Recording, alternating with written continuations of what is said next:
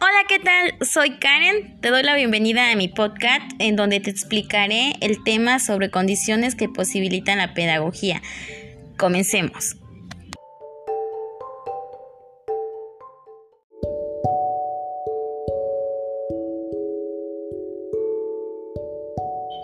Hola, ¿qué tal? Soy Karen. Te doy la bienvenida a mi podcast en donde te explicaré el tema sobre condiciones que posibilitan la pedagogía. Empecemos. El primer tema es educación para la vida, en el cual habla sobre el aprendizaje cooperativo que nos dice que es un enfoque de enseñanza en el cual se utilizan actividades con ayuda de estudiantes que se basa en cada estudiante que intente mejorar su aprendizaje y mejorar sus resultados. El concepto principal relacionado con la teoría de conocimiento es la experiencia, la construcción de las prácticas morales, sociales y creencias. Nos dice que el educador es, es un guía y orientador de los alumnos. Hasta aquí con el primer tema. Eh, con este otro subtema hablaremos de la educación creativa. Hablaremos del psicólogo, Carl Ramson Rogers, que nos pone de ejemplo a un bichito que al extinguirse surgen nuevas criaturas que se adaptan, que es lo mismo que implica en nosotros como individuos. Las personas en el curso de la actualización de sus potenciales crearon la sociedad y la cultura. La evolución nos ha provisto de los sentidos, los gustos, las discriminaciones cuando algo no nos gusta o sabe mal.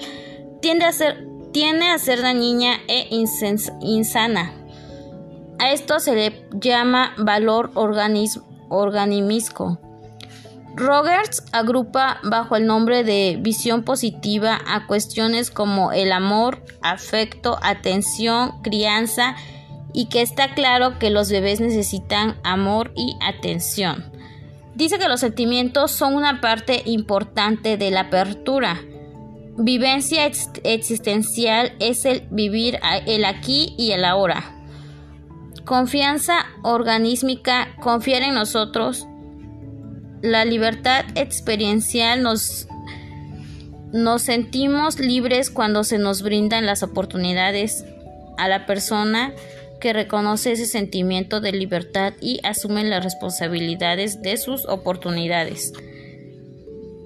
Es todo de, de este segundo tema. Ahora hablaremos de la educación basada en la experiencia que nos, que nos dice que el pedagogo francés Celestin Freinet eh, dice que las técnicas se pueden adaptar a diferente contexto y pueden ser actualizadas a, a diferencia del método que es cerrado y que no puede tener cambios. Además de compartir sus principios, se centra en la renovación del ambiente escolar de las funciones de los maestros y pensamiento se practican junto en las escuelas. Al construir una escuela viva, natural de la vida, familiar de la vida en el pueblo del, del medio, se va construyendo una pedagogía unitaria en decisiones entre la escuela y el medio social. Dice que el niño con sus necesidades, con sus propuestas espontáneas, constituyen el núcleo del proceso educativo y la base del método de educación popular. Las actividades escolares deberán partir del interés de las necesidades del niño, motivar a los niños del nivel bajo para seguir superándose a pesar de las carencias. Hasta aquí con este tema, enseguida hablaremos del, subtema 3 que es la pedagogía de la motivación.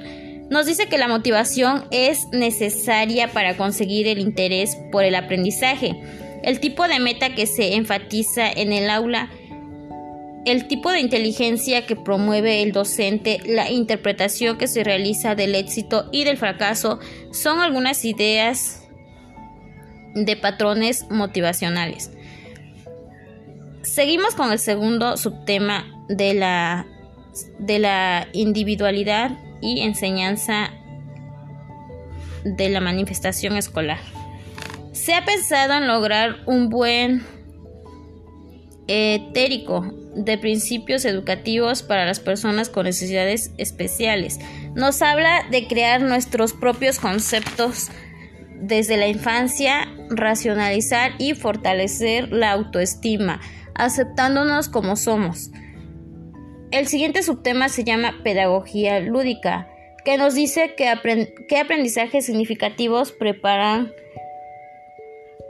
la mente de los infantes para enfrentar problemas, qué tanto es capaz de despertar en ellos el entusiasmo y deleite cotidiano de aprender algo de conocimiento.